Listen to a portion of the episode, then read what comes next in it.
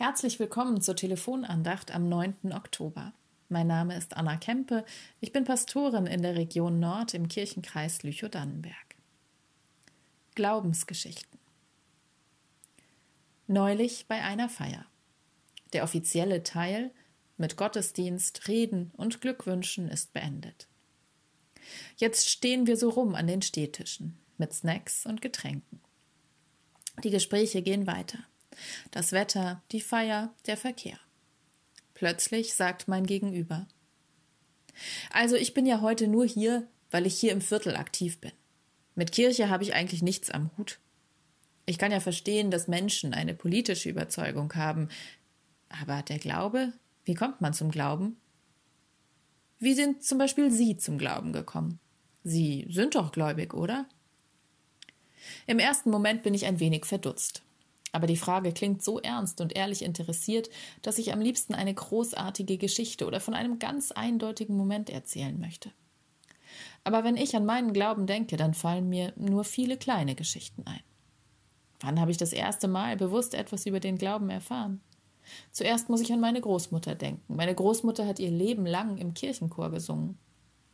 Und auch sonst hat sie viele Kirchenlieder gesungen, beim Abwaschen im Garten, beim Hühnerfüttern. Als Kind habe ich die Lieder nicht immer verstanden. Aber es lag so viel Geborgenheit darin, wenn meine Großmutter sie gesungen hat. Das hat mich geprägt und neugierig gemacht. Und dann natürlich die Konfirmandenzeit. Na klar, das war cool und hat irgendwie richtig viel Spaß gemacht.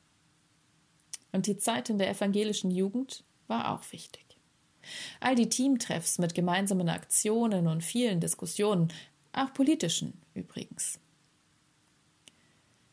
Ich unterhalte mich noch lange mit meinem Gegenüber am Stehtisch.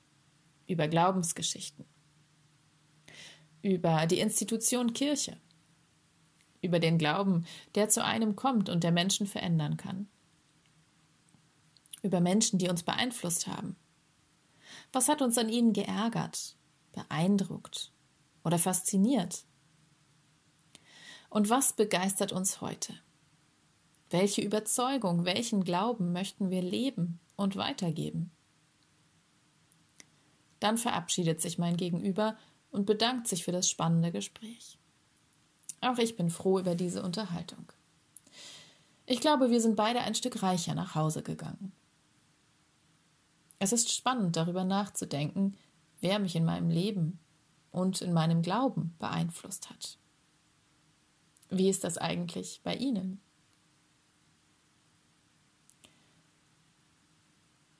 Ich wünsche Ihnen einen gesegneten Sonntag und eine gute neue Woche.